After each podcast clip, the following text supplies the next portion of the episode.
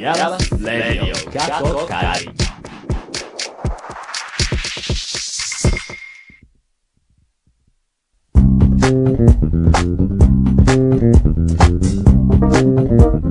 皆さんこんにちはでしょうかこんばんはでしょうかイヤマスレイディオカッコカリ第48回目です今日はなんと朝8時45分から準備して9時頃の配信ということで朝活みたいになってますねはい、ということで今回もナビゲーターは今日も暑いねパポと Good morning everyone 和秀と今朝は隣の部屋の美味しそうな匂いで起きました。なんて幸せな朝。経営が情報科学芸術大学院大学、通称イヤマスのサウンドスタジオからお送りします。この番組はアートのことを知りたい、なんか遠くに感じていたあなた、そしてイヤマスって何と思っているあなた、イヤマスに今いる、いたあなたにお送りする、イヤマスというちょっと変わった大学院からアートを一緒に考えていこうとしたりしなかったりする番組です。はいということではい50回目目前の48回目ですねはい。ねはいいい朝だ。でも小林さんはいいねうんう。んと、なんかね、隣の部屋のね、ちょっとこう、なんていうの、塩辛い匂いっていうか多分ベーコンかソーセージかなんか焼いてんのかな、えーめっちゃいいやんみたいなうん匂いで起きて、えあめっちゃなこのまま起きる朝ってなんて幸せなんだと小さい幸せをかみしめつつ冷蔵庫見て、うんじゃあ今日はベーコントーストかなと思ってこうや,、やろうとしたのー、ほベーコン入ってなかったうつら辛いもあのーと思って今日はシンプルにバターを塗ってパン食べました、あー納豆パンがおすすめですやっぱそう です。今日、今日も。今日は食べなかった時間なかったあらギリギリまで寝てた卵乗せ納て豆のせてねの納豆乗せてママヨつけてねヨつけておいしいあマヨダメなんだっけマヨも卵卵も納豆も全部 食べそうだトースト以外なんか、嫌いが、かこわいそうの中で一番多い。ね多分多いと思う。ダメだよあいや、ただね、卵はね、黄身と白身が分離してなければいいの。あこうパシャパシャパシャパシそャうそうそうそう、あの、スクランブルエッグとかだったらいいんですよ。はあ、はあ、贅沢だ、うるさい。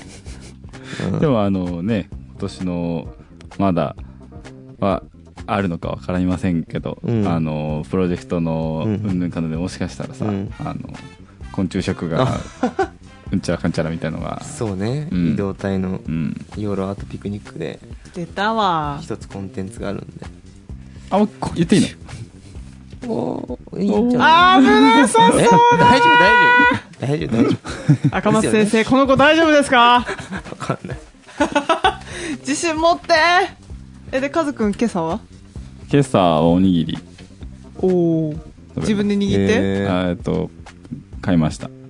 おおーー。あの、でも ね、びっくりしたのがですね、うん、あの、朝もおにぎりうん。安いんですよね。あの、半額になってたり、どこどこイオンそこのイオンです。へえマックスそうバリなんューだかうん。あれじゃないなんかさ、夜、てか夕方何時に握りましたみたいなうんのとか、夕方何時にあれしましたみたいなのあるじゃん。ううんんそれじゃねあいやそれの、その夕方、でもね、握ったやつ、ね。握りましたっていうタイプのやつじゃないのよ。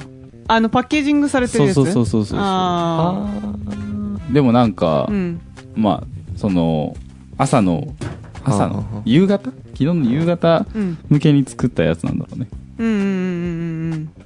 まあなんかこう、すごくね、あの、24時間、誰しもが働いてるっていうのを、はまざまざと感じますね。ーそうねなんたっ資て、本主義ですまあだってマックスバリュー24時間やってるもん。うんあ、そうね。うん。で、いうか逆にそれなかったらイヤマッセの昼夜逆転は完成しないのよ。あの、ありがとうございますと思いながらいただきあ東京行った時にうん。寿司三昧が24時間だったあー寿司まで24時間 24時間寿司食いねえって。 8時閉業でいいよね。閉 業閉店営業でもう仕事も終わっとるもん閉店か。閉う店んそうだよ、8時に閉まあい店いしたって。よねっていうのは夜働いてないからだけどね、そうねまあとかとかなんかすごく世間的な話を 久しぶりだねこんな世間体の話がまあ朝だからさ、ねたまにはいいじゃないっていうことで。朝だからねなんかもうちょっとあのモーニングレディオえ、今日のニュースとか、トラフィック情報とか紹介そうしそとうくそうわかんないあー全く、全く情報入ってこなけい。ど。う大垣のこの辺はまだ空いてますよって。今日はずっと晴れそうだねっていうぐらいしかわからないわ。最高気温は、でもねあのなかな梅雨に入った割には、そうね。晴れ間はちょこちょこあって。んねで、まあ、恐ろしいのが、えっと、この梅雨が明けた時に、とんでもね、あの、灼熱地獄、ね大垣。熱風がね。そううん。うん、待ってるね。もう今、もうすぐ、あ、そろそろい行けますよ、みたいな感じで、もう待ってるもんね。灼熱いいですかいいですかみた いな。もう俺半袖半ズボンも。確かにね。行こう行こはい、行こう行こう。は随い。時質問やこんなことやってほしいなどありましたら、ツイッターでアットマーク、レディオイヤマス宛てにツイートしてください。そして、フォローもお願いします。さあ、本日の夕はなぜイヤマスへ、朝早い時間からありがとうございます。先生をお迎えしております。う。はい、今回も最後まで、ステイチューン。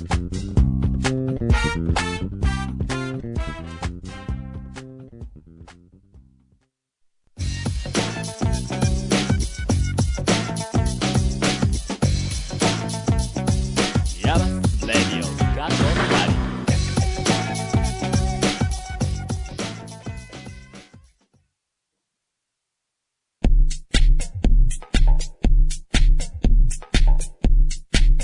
ケイ、カズヒデ、バッポの3人が、イヤマスのサウンドスタジオからナビゲート、イヤマスレイディオ過去借り、ここからのコーナーは、You はなぜイヤマスへです。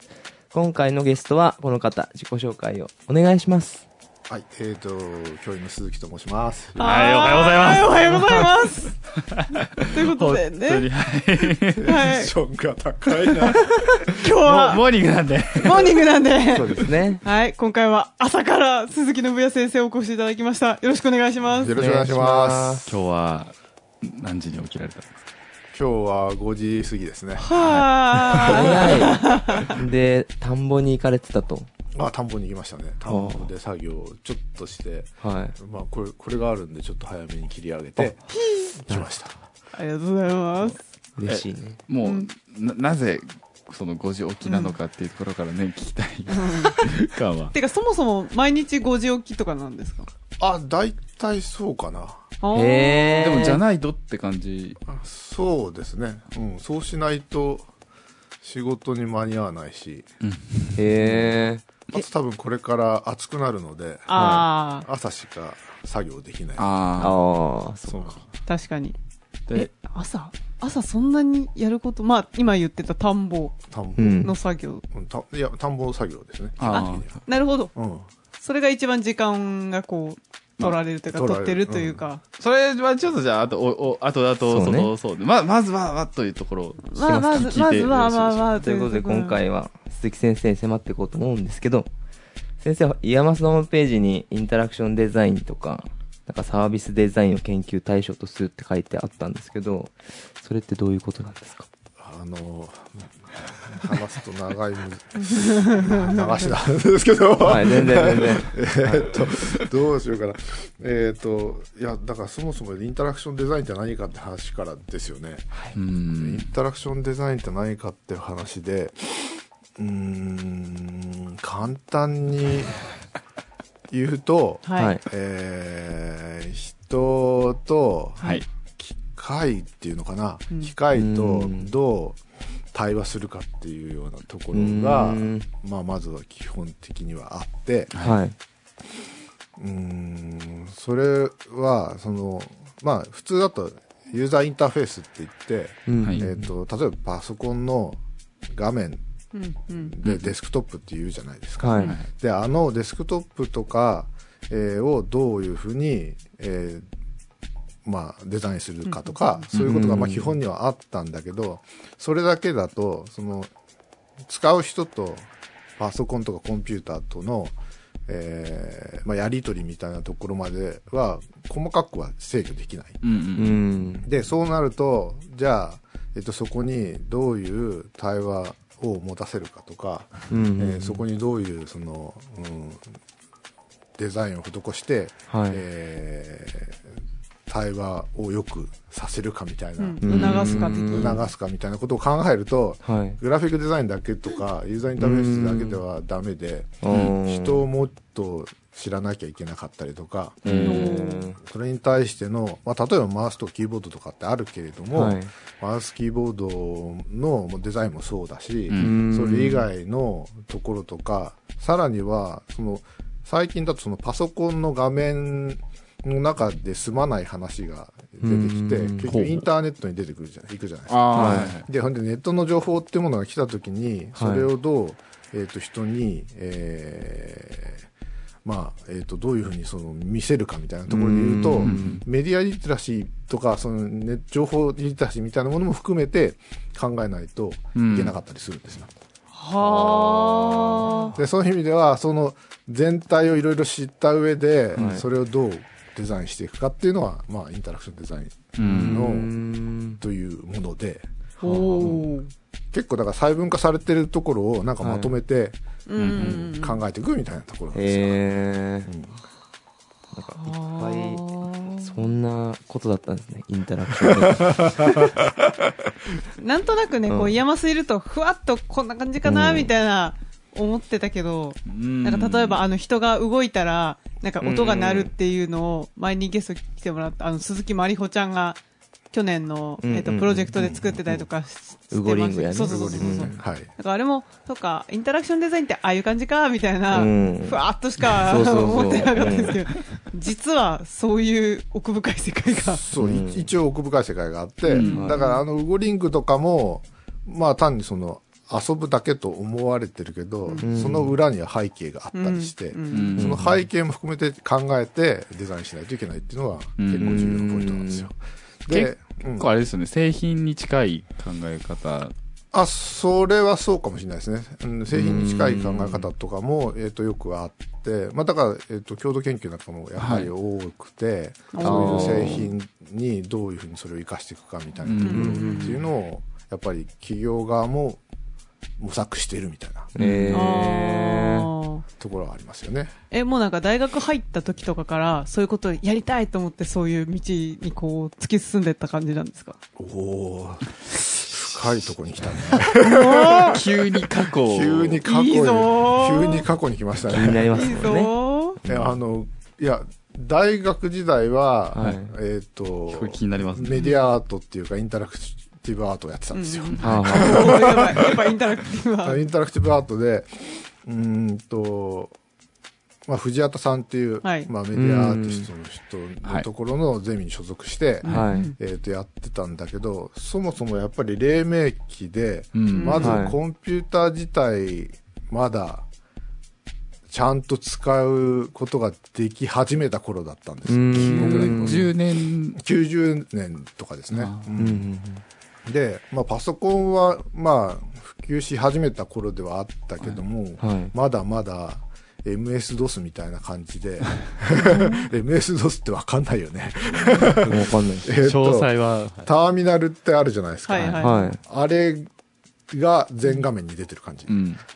本当に、今、今言った、その、インタラクションデザインだったりっていうものが、こう、全く。全くない。状態もうキーボードと、キーボードで入力してディスプレイに文字が出てくるみたはいいはいはないパソコンの時代だったんい。ですよ。ええ。はもうあ常にプログラミングみたいな。ああ、まあ、まあ、コードをまあ書いてみたいなそそれうんコードを書くわけじゃないけど、あーまあ、コマンドっていうのがあって、ああ。えっ、と、まあ、ファイルっていうのももちろんあるんだけど、うんはいファイルを開いて、えー閉じて、はいうんえーで、フォルダ移動してみたいなのをあー全部テキストでうやる。ん。ああ。今で言う、フォルダって言われたら、あのアイコンがとかいう、そのアうイんアイコンとかも、そもそもない。なそうそう、なアるほどイコねンとかグラフィックがないそうそうない。はあ。ええ。つそうまんな。 逆にね、今は、あれがうん、あれから派生してるみたいに考えちゃうけど、ああ。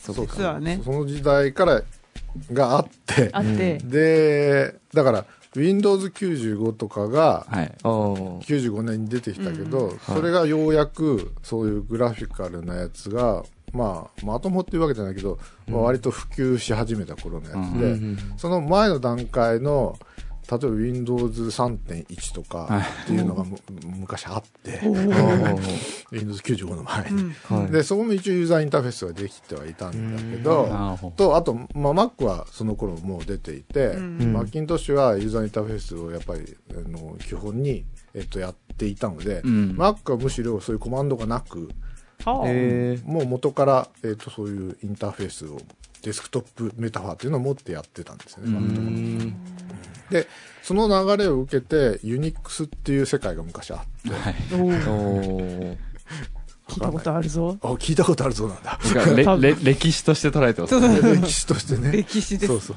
そう。で、だから、ユニで、ぼ僕らなんかは割とその大学だったんで、ユニックスベースのものが多くて、うでーんユニックスっていうのも MS-DOS みたいなもので、ほうほう、で、一応 Windows システムっていうのがあって、XWindow っていうんだけど、うんあの、今の Mac のデスクトップは、えっと、XWindow の前身みたいなものがあって、そこから Mac の今のデスクトップができてるんだけど、うんそういうものを使ったり、作ったりしていた。していたのが大学生の頃へで、ーだからもうそういうのが出てき始めたばっかりの頃。はういんで、ようやくマウス使って、ちょっといいあのインタラクティブというか、インターフェースっていうのが出てきた頃に、うーんうん、大学で研究をしていてう、んで、まあ、藤原さんはもともとコンピュータグラフィックスの人で、はい。うんで、コンピュータグラフィックスって言っても、その頃は、あの、やっぱりコマンドで、コマンドラインで、えっと、その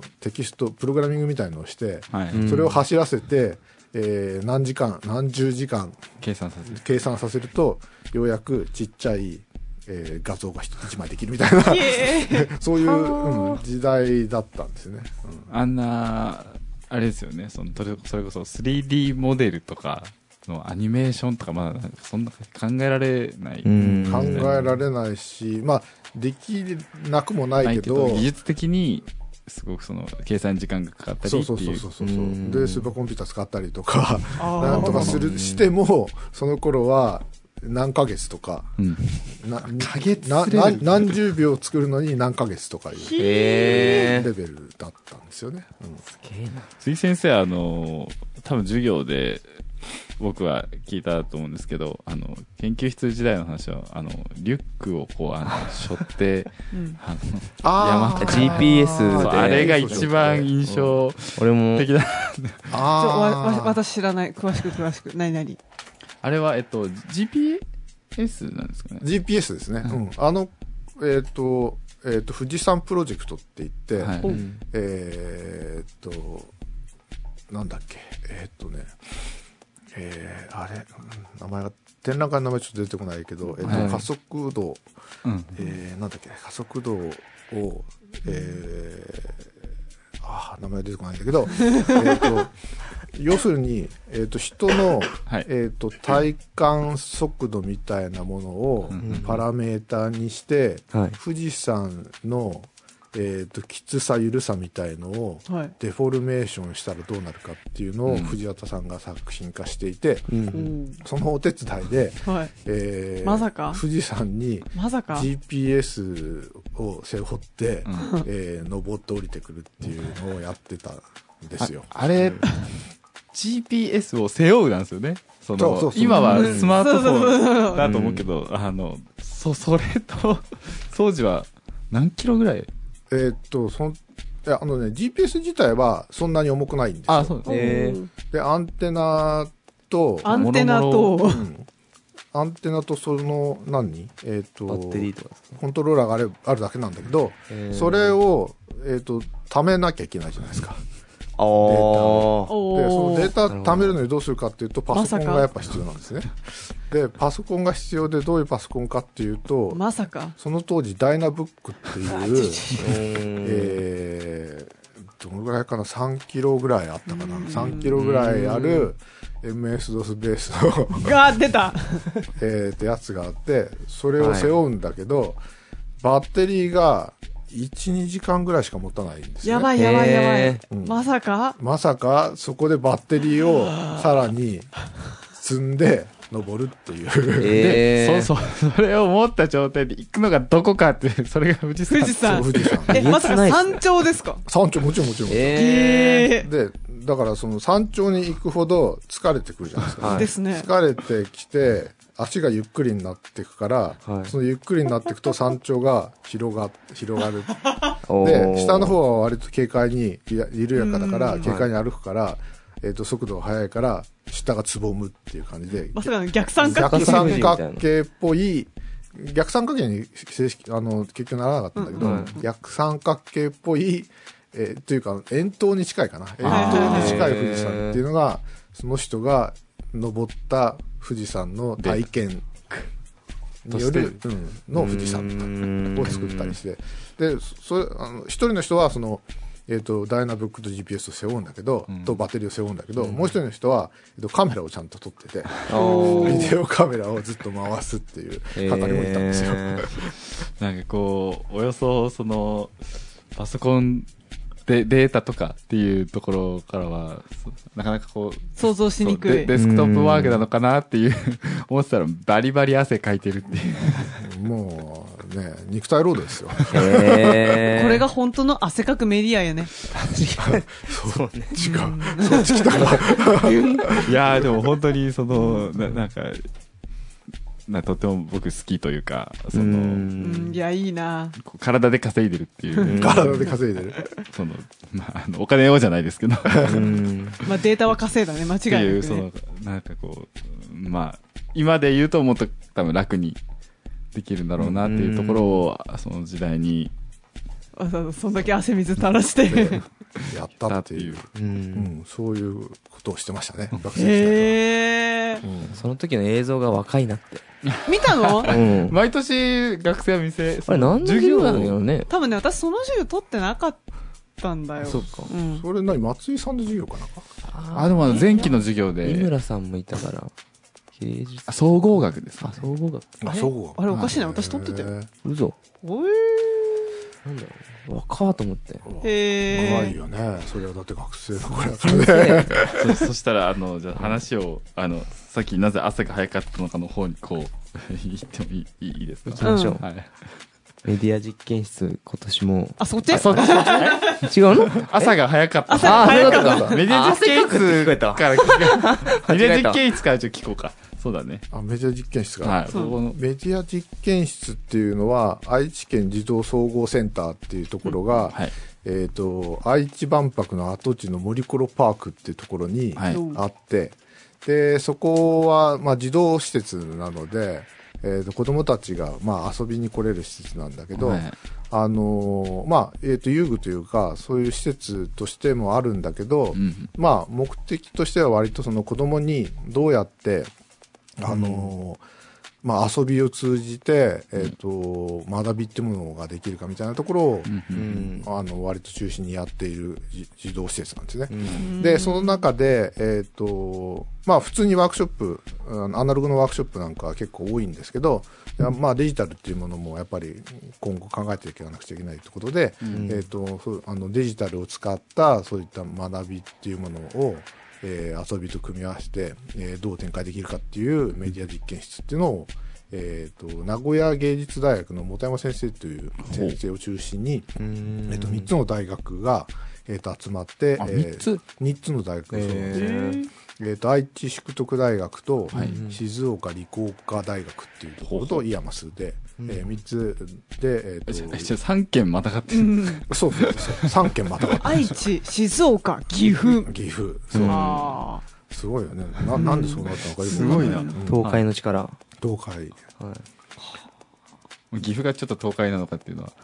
あ、チューいや、まあまあ東あ。海。東海でいいんじゃない東海、岐阜は東海なあの。安心三した重が東海どっちだなみのかたいあな。感じちがょあっるとよねまだダメだった。東海慣れしなかった。はいで、えっと、その 3, 三校が中心になって、そうそう。んなって、えっ、と、まあ、てまあ、作品というか、ブ。うんえっ、と、ワークショップというか、うんうんそういったものを、えっ、と、作って、うんえっ、と、2週間ぐらいかな、2週間ぐらい、まあ、子供たちに、まあ、体験してもらって、うんえー実験していくっていう。で、うん一応3カ年の計画で、えっと去年から始まってるんですけど、あえあ、っそとうなんだうん一応来年まで続けてその来年の成果を、うん。えーその児童センターに残して運用してもらうっていうあ、そそれれもも、う常設に近い形。そうかな、うあーん、常設になるかちょっとわかんないんですけど、まあ、そういったものに、えあーーできればいいなっていうことで、ん。はそうなんだ去年は、えっと、僕らの、えっと、プロジェクトのうちの一つとして、そうですね、うんうんあの明日をプロスタイミングするプロジェクトで、んえー、と2つ作品を作って、うん1つがさっき話が出てた「ウゴリング」っていうのをうん作って、でもう1つは「ウゴフロア」っていうのを、うんはいえーとあ。作あれだっねて。大野くんとたいちゃんの。うんそうそうそうで、えっと、今年も学生が、うん、今年も学生が、えー、と何人か、えー、と一緒にやることになっているので修士1年生。中止の1日中心に、うんえー今動き始め動たき。始めたところっておー。そうなんだえ今年は今はなアイディア出しみたいな感じですかいやもうあのだいだいぶうんやってますよね。そうそうもあ、そうなんですか今週の日、はいえー、と土曜か土曜日に、はいえー、と別のちょっとイベントがあって、へえー、とそこではその実験室の前段階はいのプロトタイプを、まあ、展示するっていうのが土曜日にえへえ一回あって、はい1年生ガシガシ作って。すごいすごいねう。ん、で、えっと、月曜日にネオの小学校で、はいワークショップがをやるので、はいそこでちょっと、忙しいっすね。へええっと、もうちょっと詳しく、えっと、体験してもらうっていうのがへへえやる展開早いですねだ早いですだってまだ入学して2ヶ月ちょいですよ。うん2ヶ月ちょいですよ、もう。うんガシガシガンガン。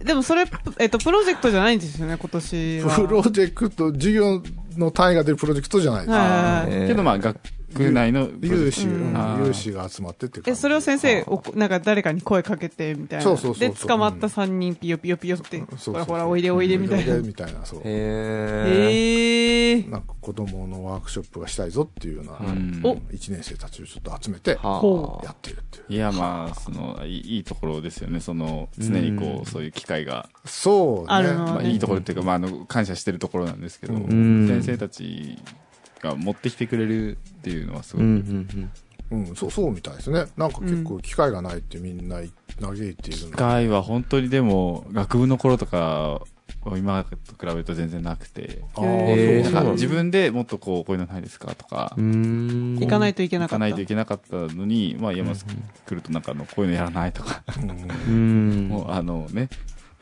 まあすごい来るみたいな。すあごれい、じすゃなごいい来そうる。多種多様なバックグラウンドを持つ先生たちももちろんいるから、うんそれぞれがなんかいろんな方向で仕事してると、あ、ね、そんなこともできるんですかああんなこともできるんですかみたいな、うんなんかそういうのがある気がする。ういんまあ、はいはい言ってたら、うわ、大変だ、これ、みたいのが。 や 去年大変そうだったよね。なんか、去年は僕、あのー7月とかまあ、同じ時期ぐらいは、同じノリで、あの、たるみのああ。プログラミングトレインをあプログラミングやったトんレです。あれが、大変でした。ありがたい。ちびっこ克服って言って、ー言っとったねううん、ああれ、大変でしたね。うんあれもあの、子供ね、結構ね、うん予測できないからね、うん大変なんですよね。 いろいろ試作して、こう電車に乗ってみたら、こう全然ダメじゃんっていう。へーまあ、よくあることですよね。なんはでしょうあ。あの、まあ電車じゃないのか。えっと、鉄道ですね。まあまあーあ、そうですね。ディーゼルなので。うんなるほどねそうそうそう。じゃあ、いよいよ、なんで朝早かったのかって 話に、もう一回行きますか。行きましょなぜ、えっと、田んぼだけじゃない。なぜ、そもそもご時起きをせねばならぬのか。まあ、だまあ、いご長期するのは、基本的には田んぼのためなんですけど、うんあのー出勤するのに遠いから まあ5時ぐらいに起きてるっていうことで高う速使うんですよ多いね。ね高速使いますね高速使ってどれぐらい使うの1時間ちょっとぐらいですねえ今日今日はちょっと渋滞してたから1時ー渋間半滞するんですか渋滞あの高速降りてから渋滞あそう高速降りてから渋滞して1時間半ぐらいかかったんですけどあはい住んでらっしゃるのが、岐阜県の郡上市という九条市。郡上市郡上市郡上市ってわかります郡上踊りのところですね。あそうですねあえ郡上踊りってなんだか知ってるんですか夜な夜なおずっとオールナイトで踊るやつですか。つや踊りみたいなね。ライブ、ライブねみたいなそのなんか、バスードサーどこ、何、どういう宗教的なやつなのかなとかっていうのはなく、その、それ、だクラブと一緒みたいになってくる。いや、私、その昔の日本のいわゆるクラブ、クラブとは言わないけれど、そういうカルチャーの延長なのかと思って。それと似たような種族なのかと思ってました。それの日本版みたいな。あれ、あれはお祝いなん郡上踊り。えーっとねまあお祝いっちゃお祝いなのかなえーっとまあ祭り、うん、あのね、郡上踊りって二つあって、はい。二つあるんですよ。一つがその郡上八幡でやってる、はいえっ、と、ぐ郡上踊りっていうのと、もう一つが、えっ、と、白鳥踊りって言って、ああ、それ知らない。えっ、と、ちょっとき、えっ、と、八幡から北の方に行ったところにし白鳥町っていうのがあるんだけど、そこでやってる踊りの二つ実はあるんですよ。ほうほうえで、えっ、と、それぞれ、えっ、と、もう由来というか目的と違ってて、で、えっ、と、その、郡上八幡でやってる郡上踊りっていうのは、はい。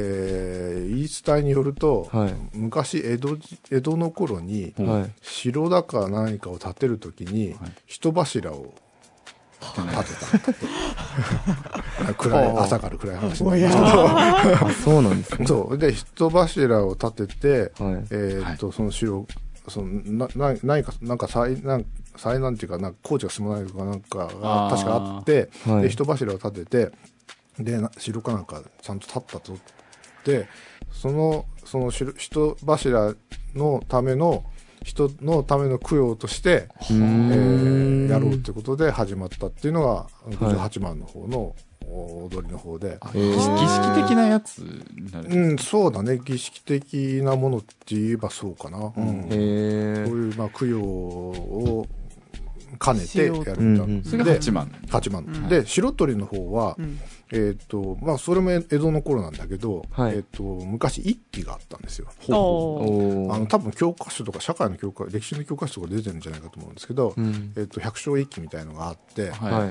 い。で昔あのその書状に円環に名前を署名をしてああ、なんか出したみたいのって、はい教科書に出てたりするじゃな載いっですてかましたうね。んそれそれのまさにその場所なんですよえへえ。で、えっとひ一揆を起こして、えっとその何、えっと偉い殿様みたいな人に、んえっとをうん直訴するためにその書状を持って江戸に行ってうんうんでその持ってった人たちも結局処罰されたのかなんなんかわかんないんだけど、んでその、えっと殿様みたいな人も、えっと処罰をされて。うんうんで、えっと平和になったでその平和になったっていうことを、えっはとい記念して踊ろうっていうことであ踊る。えで無礼講で、えっとその時は、えっと百姓もそういう位のある人もみんなはい含めて踊りをしようということへで始ーまったんですね、え、もともと郡上に例えばご実家があったとか、なんか家があったとかですか全く関係ないですおや、ゆうはなぜ郡上にー気になる。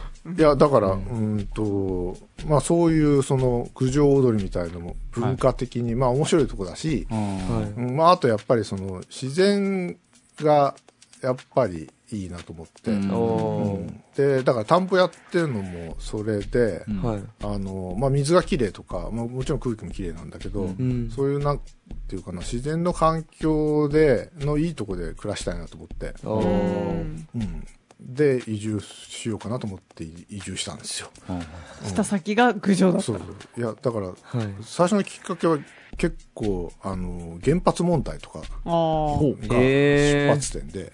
へえ。いやだって原発のその放射能汚染みたいな話があっはい。たじゃないですか、はうい。ん。でそれもあってまあ東海圏は割とギリギリセーフなところうん。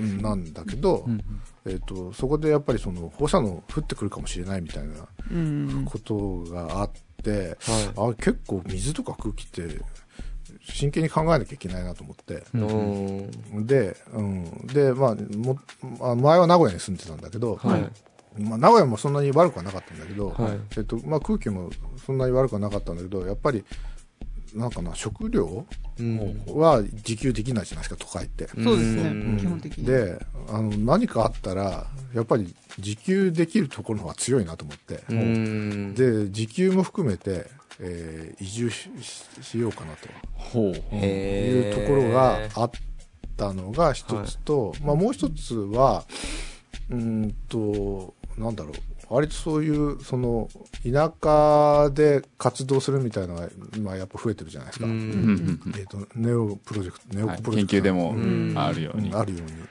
で、まあそういうその田舎の方で何かその、まあ積極的にやるっていうよりかは、えっ、と徐々になんか田舎のその、そうそう、だから人口がやっぱりどんどん減ってるので、うんで、そういったところも含めて何かできるといいなと思って、うん都会じゃできないようなことをやろうかなと思って。で、やっぱ震災以降ってことですかその、移あ、住されたの。そうですうんそうですねあ。移ー住、だから去年、えっ、と、移住したばっかりで。あ、そうなんですか、うん、4月に移住したんです、去年。あれじゃん、我々が入学したとと同時ぐらい。うん同時浮に。上デビューをうんそうあら、すごいなんか学生の方で、なんか鈴木先生、郡上すそう郡上の人に住み始めたらしいよっていうなんか話があったもんね。うんそうそうそう。なかなかね、踏み、え住んでみてどうですかやっぱりいや、いいですよ。へえもう、やっぱり環境がいいし。あーなんか前糸城に行ったんですけどあれも郡上ですかあ、宇上ですね。あああ、そうかそうか。ずっとこう水の音が聞こえててあー、水の音大体聞こえてますね、どこでも。あそうなんですかうん、うちも聞こえてますよ。へうん。水源の川あの、山から水が流れてきて流るれてくるんですよあ。ーどこ、どこも。なんで、えっと、その山から流れてくるのが、側溝とかに通ったり、川通ったりして、どこかに流れてるんですよ。そのちょろちょろちょろちょろだったり。そうそうそうそう。ほーザーだったり。うんで、それが集まって長良川になって、うんこっちの方に流れてくるんだけど。へ水えの音か、最近聞いてないな。ー嘘だよ。いっ水のぱいいっぱい川あるよ。川あるけど、その流れてる音、室内にやっぱりう、んあー出るのもあって、そういうこと聞かく、聞いてる水の音って言ったらなんかあの、ね冷房の、あの、冷却のためにこう、上を流れてるあーちょろちょろちょろっていう、ああれ、あ、はいはいはい。 あれ、とかだもん な。外出よ。外出ますう。ん。ね外でよ。え食はその田んぼとかやりつつなんかエネルギーもなんか自給自足しようと思ってたりああ、エネルギーはちょっとまだ手が出てないですけど、うんうんってことは時間の問題だな。将来的にまあ将来的にまあできればいいなと思うんですけどね。へうんまあだから、そうそう、だから田舎に行って思うのは、はいいろいろやりたいんだけど、うんやるのに結構時間かかるので、あもうなんか一つ一つやっていく感じだなと思って。あーううんん、あれこれなんかいっぺんにはできないなっていうのをちょっと最近そうです痛感して、まあまあそううでうんんまあ、去年はまず移住をスタートさせ、今年は田んぼをスタートさせ、うん来年は畑か、電気か、みたいな。鶏畑はね、あのー嫁さんがやってるんですよ。おー、えーそうなんだあ、じゃあもう次電気か、いや、そんな簡単に手出せるかわかんないけど、鶏は買わないんですか鶏とか飼いたいね。あおー、飼いたい鶏とかヤギとか豚とか牛とか飼いたいよおいね。いっすねうん、でも、そのためには土地が必要だったりするし、あー、 土地問題。ね。まあでも土地はその辺に余ってたりするんで、ー。へ待っーてですか余ってる余ってる。みんなだから工作放棄地なんか結構あるし。ああうーん、もうやっぱり高齢の方が多いので、ううんん。そういう人たちは困ってたり、あ。あうん、するしでも移住する人って結構パラパラいるもんじゃないんですかああの移住する人パラパラはいますけど、うんでもやっぱりそのうん人口が減っていくのに対しては少ない。少ないので、うんまだまだ全然足りない、うん、しやっぱ高齢化の方が大きいし、うん。うんそこをどうにかしていかないといけないかなと思ってますそれなんかネオのプロジェクトのことを聞いていても思うというか、うんなんかやっぱこの移住の、移住のもう問題っていうか、なんまあ、かそういう課題は実際、っていうか現実があるっていそううねうね。んなんか、そろそろ行きます時か間ねなのか。うんね迫ってまいりましたのはでい最後の質問行きましょうはい。あなたにとって、イヤマスとはあ難しいなあ、考え込んじゃっこれなた。いや、まあそうですいや、職場だよね。いやそれは間違いないで すね。それは間違いないです。いやいや、だって、あの、セミンさんに聞いたら学校で すって言う。そうね。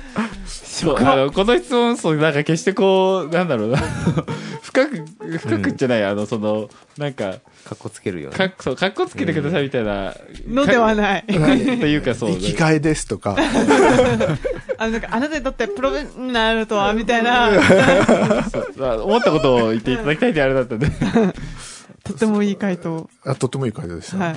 まだあの今まで何か先生をお呼びしましたけどねあの、うん職場って言った人はまだいなかっあたやばかったそうなんだ。やった。いカップになでもってそもうらでったすよね。大学卒業してからずっとですもんね。そうだね。うん。そうなってるね。いや、でもいいとこですよね、イヤマスは。いや、面白いと思うもんだって。こんなバラエティに富んだ教員と学生が、ね、しかも学生が毎年こう、バラエティがどんどん変わっていくっていうのは、ああーの、見てて飽きないし、あ 本当面白いとこだと思いますよ。ー。うんうん、他にはない。うん。ね、いや、逆に、な、なん で、みんな 山瀬いるのって感じ。それあのねぜひ、あの、ララジ オジオ聞いてください。爆弾を聞いてください。運転中にぜひ、あ、いや確かにそ。れいいよそうだ、ポッドキャストももあるポッドしキ。ャストもあるし。はいぜひ、はいお願いしますはい、イヤマスレディオかっこかり、言うはなぜイヤマスへ。今回は鈴木信也先生に来ていただきました。ありがとうございました。ありがとうございまありしたがとうございましありがとうございましたたこの後はエンディングです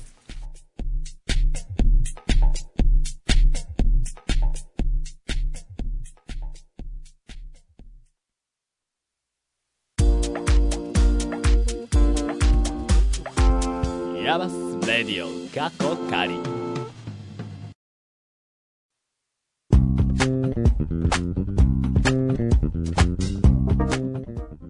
はい、エンディングです。第田舎に住みたくなりました。ね ああいうスローライフのようなね、したいよね。グジョグジョはまだ行ったことない宮上八幡は行ったことあるけど、うん八幡、あうん。鈴木先生がどこのエリアに住んでるかわから聞くの忘れたわ。あ。あまあまあまあまあまあまあまあまあ。そう。いや、ただ、そう言ねうて田舎、ねそう、私の祖父母もめちゃめちゃ田舎に住んでるの。うーん。なので、うんまあ、田舎の現実を半分ぐらいは知ってるだけにう、ん。なんか憧れぐらいで止めた方がいいのかなっていうのはある。でも今は二拠点生活とかね。あー二拠点そうだね生活とかできるから。うんあ僕もそうだなおばあちゃん家はだいぶあの能登の方にうーん。ああ、石川か。はい、うんありますけどねあのそうかなんか昔はそれこそ家畜とかもいたうーん。ああ、そうそうそう。うちもそんな感じだった。そそうなんかスズメを捕まえて食べてたらしいですけへえ。う、と食べかる。とこなさそうだけどね。ど そうよねえ、あるでしょ。なんかあ おの肉なさそうだけど。米をね荒らすんだってスズメがそううそん、うそうそうあーそうっそう。か、チュンチュンと。そうそうそのスズメをあのクソってこの野郎っつって捕まえて、うんなんかスズメと知らされぬまま食卓に並んでたらしい、へえ。取ったらせっかくだから食べようと。そうそうそう怖い。ちょっとそれ怖い。まあでもねうん。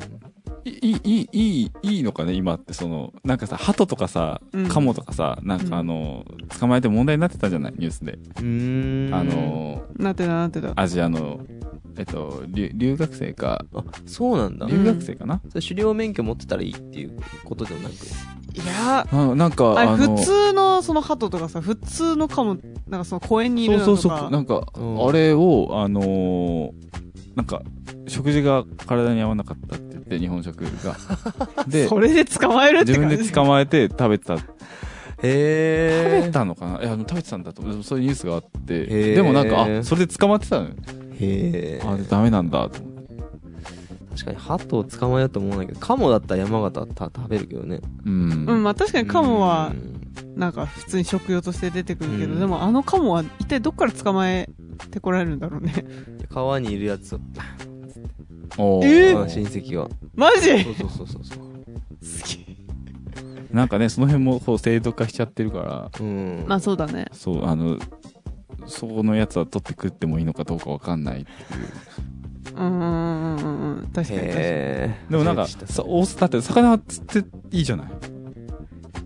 魚たあでも川はなんかそのああ、なんだろうまあ、漁業組合とかに入らないといけないけどうんうんやっぱ場所によってんだねそこうそれなうそうねんかその延長なのかなと思ったら、ういんいのかなって、いいいいそうだよの、ねどこまでなんだろうとか。うんあと野に生えてる花とかねあそうなってくるねうんねツツジはなんか昔私のお菓子でしたとか言ってたのにああ、あったね、いつの公間園ににか、公園にいっぱいこう。ツツジお菓子だったいやなんかあれさあチューってするのあそうそうそうそあーうみたいないやそういう人もたまにいるあのし私も確かに小学生の時にうん結構学校が遠くてやっぱ小学校1年生とか低学年に、うんなんかね、低学年の時30分ぐらいかけて歩いてて、で、だんだんこう成長に伴うにつれて、それがまあ20分ぐらいには縮んでいくんだけど、まあ30分暇じゃん。うんうんうんやっぱね、そう、あの、土蒸して、こう、なんかチューチュー吸って帰ってたわ。そういえば。んっていうのを今、ふって思い出した。懐かしい。今はどうなんですかね、土が手に取ってチューってしたら、なんかダ、メよみたい逮な。捕されたりするんですかね。まず豚ねーっつって食べないんじゃない多分ね、そっち。うんあそう。悲しいよねとか、逆にお母さんとかに、何あんたやってんのみたいなうん言われそう。へえ。偏見だけどうあ、んね。でも食べ物に見えるもんね、あれ。あ、それは違うらしいよ。いやそれには見えないかなうん。花は花やね。まあ、そう、エンディング、まあさ、おかしいな。な、なんで、郡上、田舎いいねっつって、つになったのか、ちょっと全然よくわからないですけど。まあ、脱線するとか、ラジオのいいところと、ラジオは悪いい、悪いところがあはるんいです。。脱線に次ぐ脱線でした。はい。ツイッターでは皆様からの質問やお便りお待ちしています。はいアットマーク、レディオイヤマス、またはイヤマスレディオで検索してください。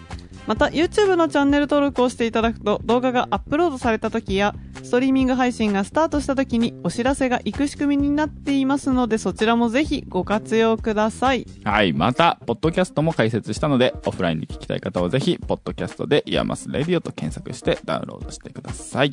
それでは今回はここまで次回もまた聞いてくださいねナビゲーターは私、ケイと、和秀と、パポでした See you again